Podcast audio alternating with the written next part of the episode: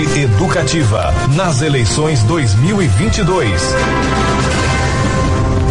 7 horas e 31 minutos em Mato Grosso do Sul. Você está escutando o MS no rádio, que é a nossa educativa 104,7 FM. E a gente segue com a nossa rodada de entrevistas com os candidatos ao Senado Federal. Essa é mais uma oportunidade proporcionada pela rede educativa para que o eleitor sul-mato-grossense possa, inclusive do Senado, né, Luiz? Que as pessoas não, não discutem tanto, né? A gente até falou na semana passada, aqui na sexta-feira, muitos indecisos. Então, uma, uma ajuda boa aí para o eleitor poder escolher o seu candidato ao Senado. Com certeza, a gente vê ah, toda a, a, a, busca por informações em relação aos eh, postulantes ao cargo de governador, mas o Senado fica meio Sim. escondidinho, né? Então, lembrando que por ordem de entrevistas, um sorteio foi realizado com a presença dos representantes dos candidatos. Todos concordaram com as regras estabelecidas. Serão dois blocos de 15 minutos de entrevista. Lembrando que ataques pessoais pessoais a outros candidatos estão vetados. A Rádio Educativa 104 FM recebe hoje, aqui na rodada de entrevista, o candidato Tiago Botelho do PT. Tiago Rezende Botelho é Mato Grossense de Vinhema, no sul do estado, é o mais jovem candidato ao Senado por Mato Grosso do Sul, tem 39 anos, é advogado, professor universitário, coordenador do curso de Direito da Universidade Federal da Grande Dourados, com doutorado em Direito Socioambiental e é doutorando em Democracia no século XXI. É, bom dia, candidato. É, essa é a primeira vez que o senhor disputa um cargo público e já visa uma vaga no Senado. Qual será a linha de atuação do senhor? Lembrando que o tempo começa a contar a partir de agora. Bom dia, candidato. Bom dia, bom dia Luísa. Bom dia, Tiago. Quero também mandar um bom dia para dona Antonieta, que me serviu um café aqui na Rádio Educativa. A todos né, de Mato Grosso do Sul, às vésperas de uma eleição, uma eleição importante que está em jogo é, um projeto econômico que deu errado, que está em jogo um projeto econômico que vem colocado o Brasil no mapa da fome. Eu tenho muito orgulho de ser o mais novo candidato ao Senado hoje no Mato Grosso do Sul, porque a política não pode ser água parada. Água parada dá dengue e a política parada dá coisa muito pior. Nós vamos renovar os quadros da política de Mato Grosso do Sul. Eu venho provando com a nossa candidatura ao Senado que para ser senador não precisa ser muito rico, ter muita fazenda, ter muito boi ou muita soja. Um professor, filho do interior, pode ser senador, porque eu entendo de educação. Eu não falo de educação, eu vivo a educação. E hoje nós precisamos de pessoas que acreditam na política. Eu acredito que a política é para melhorar a vida dos mais pobres. A política não pode ser para tirar a casa de quem tenha dívida no banco.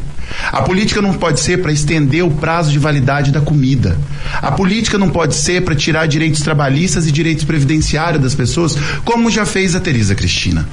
Eu não. Eu acredito que a política é para que nós possamos tirar 33 milhões de pessoas da fome, para que nós possamos melhorar a economia, desarmar a população. E eu fui convidado a ser candidato ao Senado pelo presidente Lula, pelo ex-governador Zeca, e a minha diferença para os demais candidatos candidatos é que nós vamos regionalizar o mandato de senador.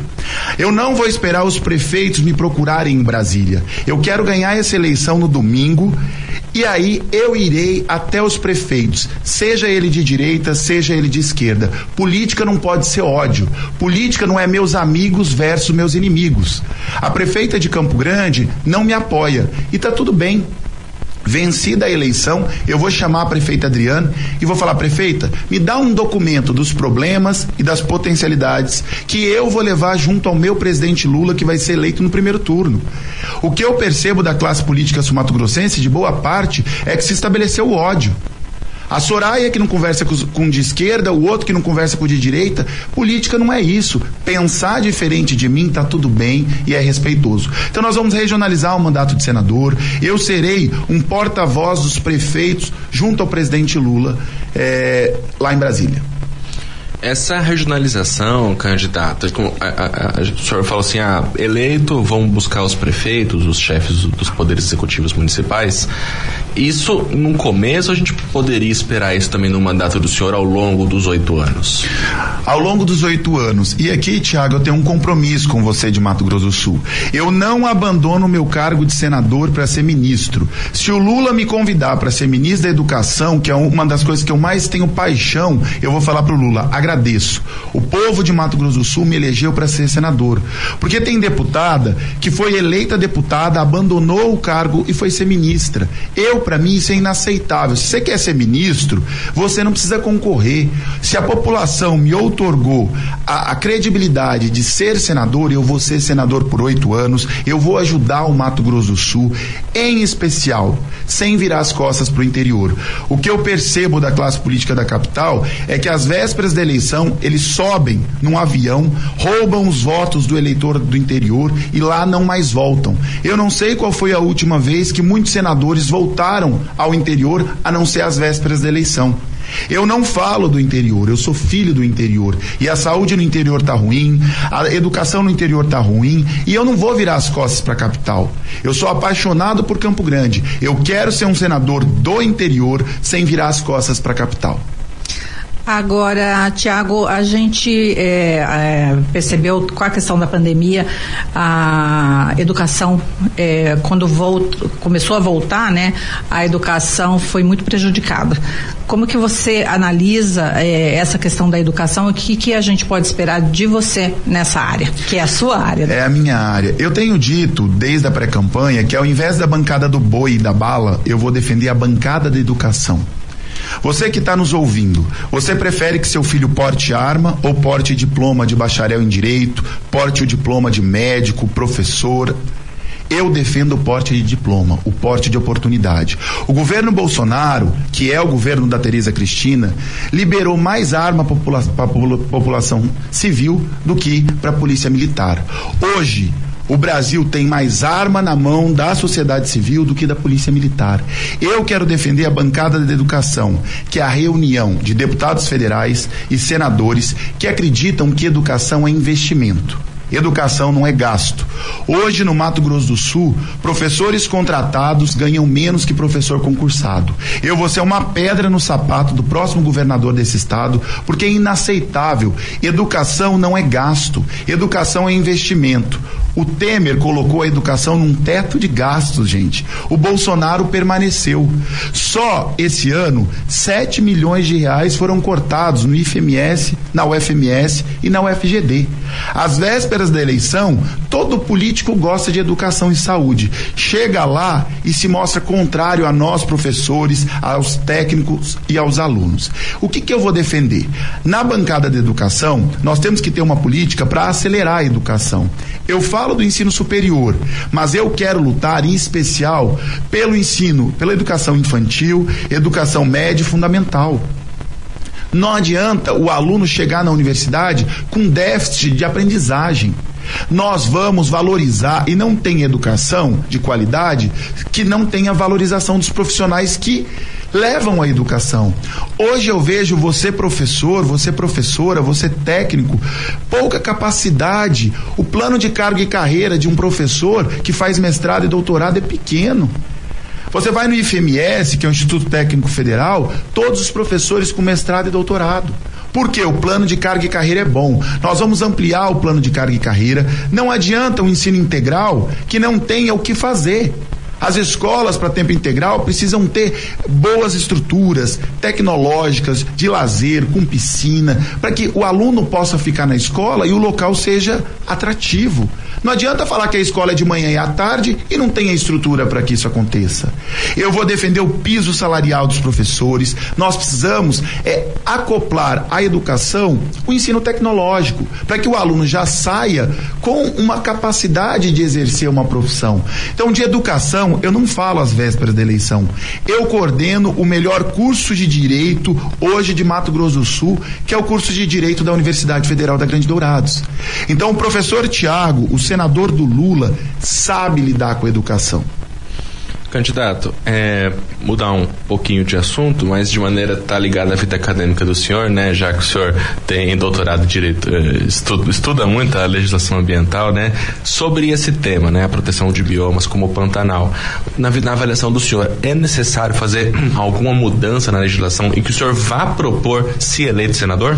Tiago, para mim, a legislação ambiental brasileira, ela é boa. A Constituição Federal, ela coloca o meio ambiente ecologicamente equilibrado como um direito fundamental. Quando você pega a Constituição Federal, ela fala a propriedade privada é um bem disponível, ou seja, a fazenda é um direito dos proprietários. Mas a demarcação de terra indígena é um direito, a reforma agrária é um direito, o meio ambiente ecologicamente equilibrado é um direito, as terras quilombolas também é direito. Então, o que, que eu entendo? Nós precisamos de uma política forte de proteção ambiental. 40 milhões de hectares do Pantanal foi queimado criminosamente para virar pasto. E o que essas pessoas eh, respondem? Elas são ilesas.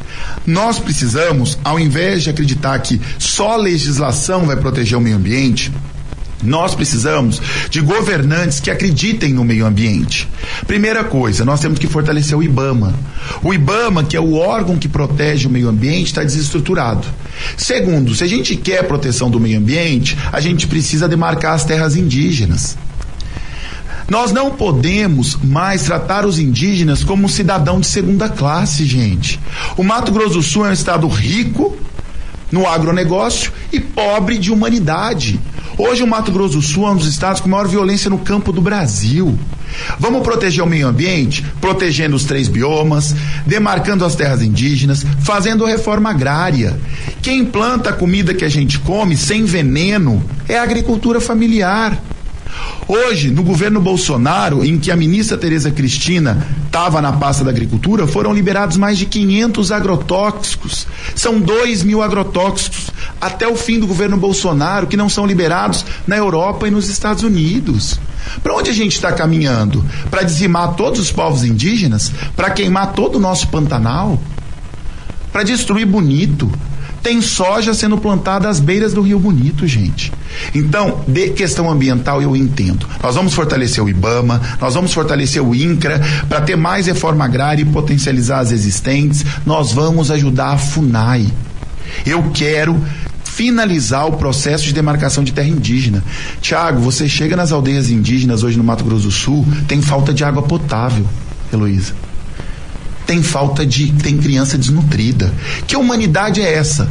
Toda a classe política desse estado sabe que os povos indígenas estão passando fome e ninguém faz nada. Todo mundo vai à igreja aos domingos, sai de lá todo cheio de espiritualidade. Segunda-feira, cadê? Cadê as políticas? Nós tivemos no Mato Grosso do Sul o leilão da resistência, gente. O leilão da resistência, inclusive Mandetta e Tereza Cristina participou, que era para armar os fazendeiros contra os povos indígenas. A classe política não pode fazer isso. Quando a gente fala em indígena, a gente fala de criança, de idoso, de ser humano. Vamos agora mudar mais um pouquinho de assunto. É, na questão orçamentária. Como é que o senhor acredita que pode ajudar para garantir mais recursos aqui para o Estado? Vamos lá. Primeira coisa, nós precisamos é, tirar o Brasil do mapa da fome. O Partido dos Trabalhadores, ele sabe como tirar o Brasil do mapa da fome através de políticas públicas. O Fome Zero tirou o Brasil, segundo a ONU, do mapa da fome. A partir daí, eu defendo junto ao Lula que em seis meses a gente restabeleça, restabeleça o Fome Zero, porque as pessoas que estão com fome não podem esperar melhorar a economia para parar de ter fome. Fome é uma coisa inaceitável. Eu estou meio proibido de falar sobre fome, mas vamos falar. É, fome é uma coisa inaceitável. Então, para melhorar a economia, não adianta a gente fazer reformas que, que beneficie só os grandes. Nós precisamos ter políticas públicas para aquecer a economia e aí a, o, restabelecimento, o restabelecimento do Minha Casa Minha Vida. O Minha Casa Minha Vida era uma política que aquecia a economia. Por quê? Porque você construía casas populares em todos os municípios, você gerava renda, você comprava um material, você empregava. E as pessoas, através do Estado, tinham um emprego, o mercado local aquecia e ainda você entregava moradia para as pessoas. Nós precisamos compreender que a economia do Brasil, ela não pode ficar só em uma matriz. O agronegócio é um setor importante, mas existem outros setores que não possuem o mesmo olhar do Estado. Hoje no Mato Grosso do Sul, 30% da economia é do agronegócio. 70% são de outros setores que não têm o abraço do Estado, que não têm o olhar do Estado. Eu não sou senador de um único setor, como tem uma senadora que é. Eu sou senador do pequeno empresário. Você, pequeno empresário que está nos, nos ouvindo, quando o Estado te ajudou? Qual foi a última vez que um senador se reuniu com a associação comercial? para discutir a alta carga tributária.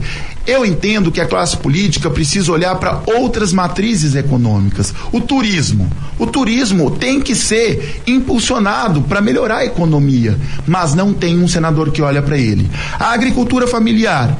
A agricultura familiar que planta e colhe o que a gente come não tem ajuda do Estado. Então, para a gente melhorar a economia de Mato Grosso do Sul, a gente precisa olhar os demais setores. E eu estarei junto ao presidente Lula explicando a ele a importância e a valoroso, o valoroso papel que o Mato Grosso do Sul tem frente à economia ambiental, frente ao agronegócio e daí por diante.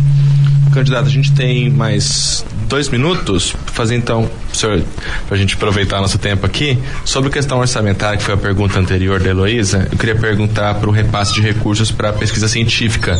O senhor, se eleito, de que maneira poderia atuar nessa questão?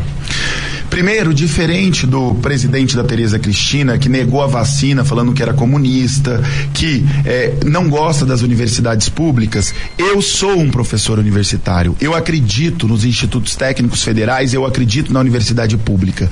Nós precisamos, um país que queira se desenvolver precisa de ciência e tecnologia. Hoje nós temos cortes e mais cortes a cada novo momento econômico do Brasil, se corta em educação e ciência e tecnologia tecnologia. Nós precisamos duplicar o orçamento em ciência e tecnologia. Um Brasil precisa de novos investimentos, de nova tecnologia, e é aí que eu vou ajudar junto ao ministro, né, da ciência e tecnologia, que não fique vivendo na NASA, na Lua, mas que nos ajude a desenvolver esse país. Tá certo então, a gente ficou defendendo, devendo aí 10 segundinhos pro, pro candidato. Vamos pro nosso Bom, primeiro intervalo então, Heloísa? Vamos, o nosso primeiro intervalo são 7h48 e a gente já volta. Rede Educativa, nas eleições 2022. 7 horas e 51 minutos, estamos de volta aqui com o MS no rádio, aqui na Educativa 104,7 FM, Campo Grande, Mato Grosso do Sul. A gente está ah, com a nossa rodada de entrevista com os candidatos ao Senado Federal. Ah, o entrevistado de hoje é o candidato professor Tiago Botelho, da Federação PT-PV-PCdoB. É, candidato, é, a gente estava falando, falamos de orçamento, falamos também um pouquinho de, orfina, é, de recursos para pesquisa no bloco anterior. É, eu gostaria de perguntar para o senhor agora o seguinte: Mato Grosso do Sul tem 79 municípios com diferentes necessidades, né, diferentes peculiaridades. Pergunto para o senhor, de que maneira o senhor, enquanto senador, poderia atuar para tentar atender as demandas dos municípios? Lembrando, os últimos 15 minutos do senhor começam a contar a partir de agora. Tiago, é, eu vejo o Senado distante dos prefeitos. E aí é onde nós vamos diferenciar dos demais candidatos. Eu vou regionalizar o mandato. Eu vou ser eleito agora, domingo. Nós vamos descansar uma semana e na outra, antes de tomar posse, eu quero conversar com 79 prefeitos desse descansar, estado. deve ser uma correria danada, né? Danada, danada. E eu não ando de avião como muitos candidatos ao Senado, eu ando de carro. Então, eu vou rodar esses 79 municípios, eu vou conversar com o prefeito, com o presidente da Câmara, com sindicatos, com as lideranças da agricultura familiar, com os povos indígenas, e eu quero me subsidiar de documentos que eles vão me entregar. E o meu gabinete vai estar aberto aos 79 municípios. Eu quero criar um grupo de WhatsApp com todos os prefeitos. Cada recurso de cada ministério que sair eu, cada edital, eu vou estar tá com a minha assessoria ligando para os prefeitos, falando: saiu um edital no Ministério das Cidades, saiu um edital no Ministério das Mulheres, saiu um edital para recurso lá no Ministério da Cultura. Eu vou ajudar a fazer o projeto. Eu percebo que muitos prefeitos não conseguem se conectar com Brasília porque não tem um, um gabinete aberto. O meu gabinete vai ser de você, prefeito, você, prefeita. E eu não quero saber, o prefeito de Dourados não me apoia. Ele meio que é brigado com a Tereza Cristina, mas estão junto agora. Ele não me apoia. Mas eu vou apoiar Dourados, porque o prefeito de Dourados, ele não é dono da prefeitura e eu não sou dono da vaga de Senado. Então, eu estarei no Partido dos Trabalhadores, mas serei senador de Mato Grosso do Sul. E aí, com muito carinho, nós precisamos olhar o Mato Grosso do Sul sobre a ótica do interior. É inaceitável um filho do interior ter que pegar uma ambulância com dor e ter que vir para Dourados ou para Campo Grande, sobrecarregar a saúde de Campo Grande e Dourados e ter que ficar aqui sozinho com dor. Nós precisamos, aí eu defendo na saúde o que eu chamo de paz, que é a política de aceleramento da saúde. O governo federal assumir mais o SUS, para que nós tenhamos um desafogamento da saúde de Campo Grande e de Dourados. Porque hoje a saúde de Campo Grande ela está sobrecarregada. O interior chega aqui. O interior chega em Dourados. E eu defendo que o presidente Lula faça uma política de aceleramento do SUS. O SUS é o plano de saúde da classe trabalhadora. O SUS é o melhor plano de saúde do mundo. Você vai nos Estados Unidos, não tem SUS. Você vai na Europa, não tem saúde gratuita. Só que está sucateado. Você, profissional, enfermeiro, agente de saúde, técnico de enfermagem, dentista, fisioterapeuta, fisioterapeuta, médico, todos da área da saúde do SUS, eu quero ser o senador do SUS. Saúde não é gasto, tá num teto de gastos, mas eu vou quebrar o teto de gastos e defendo o piso salarial de todos os profissionais da saúde. Agora, Tiago, falando sobre reforma tributária que vem aí em andamento, como é que se, que, que você pensa nesse para se chegar a um consenso entre o cidadão Uhum. né? E para que ele é, melhore para ele, mas também não piore para os estados. Como que como que essa conta fecha? O Brasil começou a chamar a reforma de retirada de direitos, porque a reforma trabalhista e a reforma previdenciária apoiada pela Tereza Cristina retiraram direito dos trabalhadores. Hoje o trabalhador tem menos direito trabalhista, tem menos direito previdenciário por causa de pessoas como a Tereza Cristina que votou pela reforma. Eu acho que a reforma tributária, ela precisa cobrar mais dos ricos do que dos pobres. Hoje, os ricos pagam muito menos impostos do que a classe trabalhadora. Quem sustenta esse país é a classe trabalhadora. Então não adianta chamar a reforma de retirada de direitos. Eu não sei o que acontece. Às vésperas da eleição, todo candidato gosta do pobre, gosta do trabalhador. Chega lá e vota contra o trabalhador. Então, é preciso uma reforma tributária que ajude o pequeno empresário. É preciso uma reforma tributária que ajude é, o trabalhador. O trabalhador paga muito, o pequeno empresário paga muito, enquanto setores grandes, como as grandes indústrias, os grandes bancos, o agronegócio, paga pouco. Não é justo. É um país que é, sobrecarrega quem menos tem. Então, eu sou a favor de uma reforma tributária que ajude o trabalhador, que ajude o mais pobre. Então, pode contar comigo aqueles que estão se sentindo afogado. Quando eu ando no interior do Mato Grosso do Sul e, e falo com quem tem uma pizzaria, muitas vezes vou lá comer uma pizza, vou numa loja comprar, vou numa farmácia. O que os pequenos empresários me dizem? Professor, eu não aguento mais pagar imposto para o estado de Mato Grosso do Sul. Quem estabelece o valor das coisas é o Estado. Muitas vezes está difícil nós tivemos uma quebra massiva de pequenas empresas hoje no Estado. Então, eu, eu defendo uma reforma tributária, mas que defenda os mais pobres e que defenda os pequenos empresários. Candidatos, né? O senhor que vem do interior, é professor em Dourados, né? Que é, inclusive, a sede do DOF, que é um, um setor da nossa polícia que cuida de fronteira. Eu queria falar agora sobre o senhor sobre segurança na fronteira, né? É um problema antigo para Mato Grosso do Sul, uma responsabilidade da União, que a União há anos não acima, Mato Grosso do Sul acaba tendo que tentar segurar os problemas por lá. O senhor se eleito, de que maneira o senhor acha que daria para atuar no sentido de reforçar, e, ou, ou talvez tenha esse processo de convencimento junto à União para com relação à segurança com os países que fazem fronteira com Mato Grosso do Sul? Então, é, a classe política precisa ter um olhar atencioso para as fronteiras de Mato Grosso do Sul. As nossas fronteiras não podem ficar sendo vistas na TV apenas por tráfico, apenas por droga, apenas por contrabando tem algo de errado. As fronteiras não, não representam o fim do Estado, mas o início do Estado. E tem muita potencialidade. Quando você chega em Corumbá, quando você chega em Ponta Porã, quando você chega em Mundo Novo, são regiões prósperas, mas que são abandonadas pelo poder público. Nós somos de políticas que integrem a América Latina. Nós somos de políticas que ajude a otimizar a economia dos países. Quando você chega ali em Ponta Porã, Lá hoje tem mais de 15 mil estudantes de medicina. Só que os países não se comunicam. Nós precisamos de mais políticas públicas para a fronteira para que nossa visão mude quanto a segurança pública. Por que, que hoje a gente precisa de grandes estruturas para a segurança pública? Porque nós temos poucas políticas públicas que humanize a fronteira. Então nós precisamos de universidades. Eu tenho defendido a Universidade do Pantanal para que integre aquela região com os demais países fronteiriços. Nós precisamos dialogar com a realidade da saúde de Ponta Porã. Hoje a saúde de Ponta Porã está sobrecarregada. E óbvio, nós precisamos defender a segurança pública. E aí o que eu digo? Ao invés de arma para a população civil, nós temos que armar, humanizar e pagar bem os nossos policiais. A nossa fronteira precisa de segurança pública humanizada, que tenha a, olhos atentos para o problema. E aí, vencer a questão é, do contrabando, vencer a questão do tráfico de drogas, ela é importante. Mas nós precisamos ir no cerne do problema.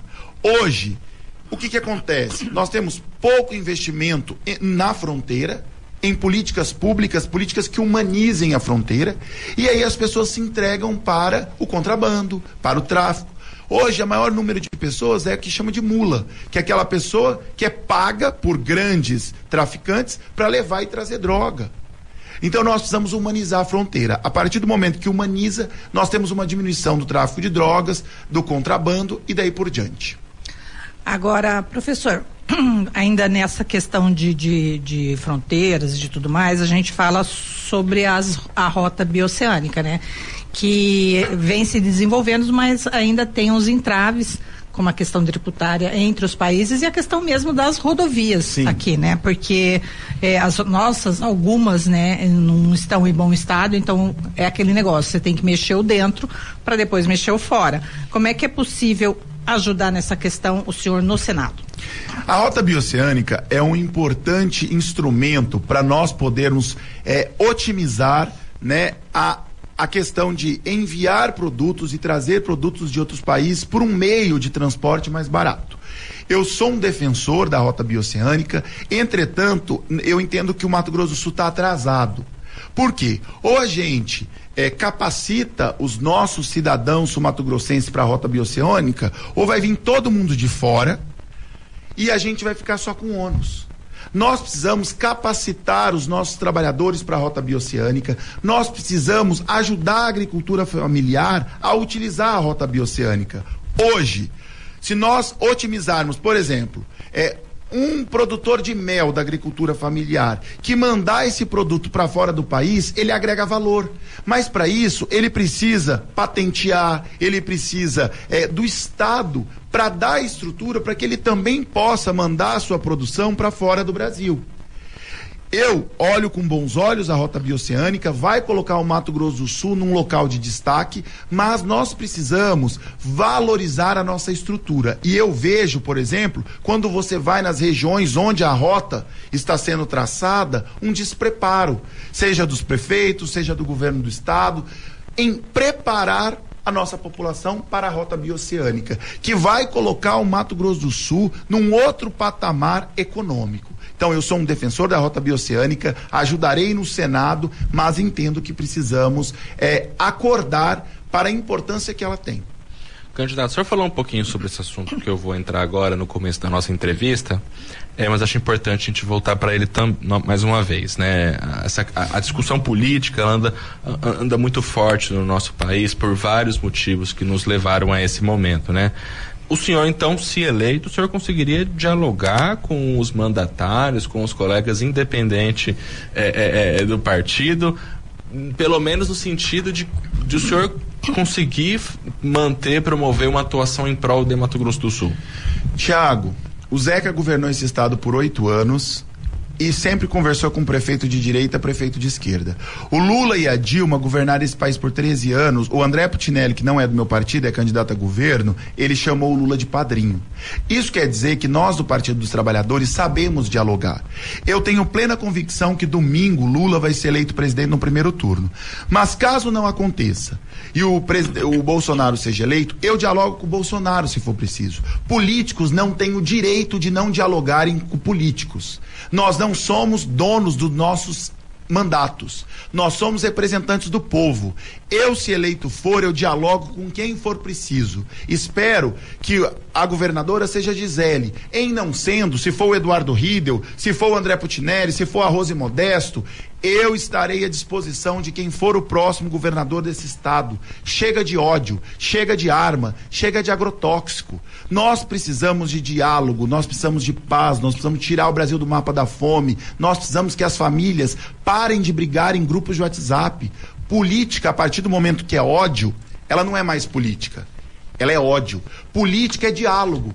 Não tem problema das pessoas que não votam em mim ou não gostam das defesas que eu faço, mas elas precisam me respeitar, assim como eu respeito todos os demais candidatos.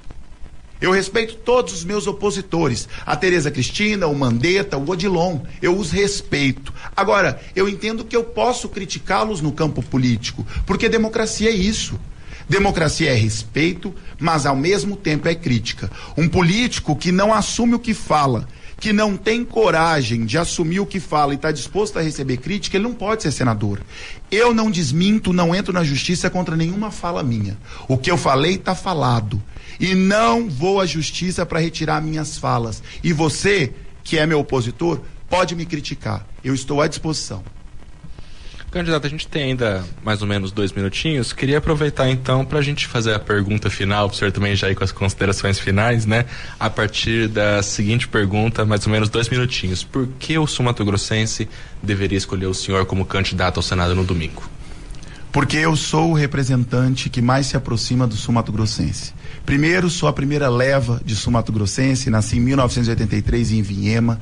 A política precisa de renovação, a política precisa de novas ideias. Por que que para ser senador tem que ter boi, tem que ter fazenda, tem que ter muita soja? Por que um professor universitário que lida diariamente com direito, sou professor de direito constitucional, não pode ser professor? É, há um poema do Manuel de Barros que diz que é o menino que carregava água na peneira. A mãe desse menino ficava, mas como é que carrega água na peneira? Água na peneira não carrega. E depois de um tempo, a mãe desse menino percebeu que algumas pessoas vão ter que desafiar o impossível. Algumas pessoas vão amar esse menino pelos seus propósitos. A nossa candidatura ao Senado é uma afronta a quem acha que para ser senador tem que ser rico. A nossa candidatura ao Senado é uma afronta a quem acha que para ser senador tem que ter muito boi.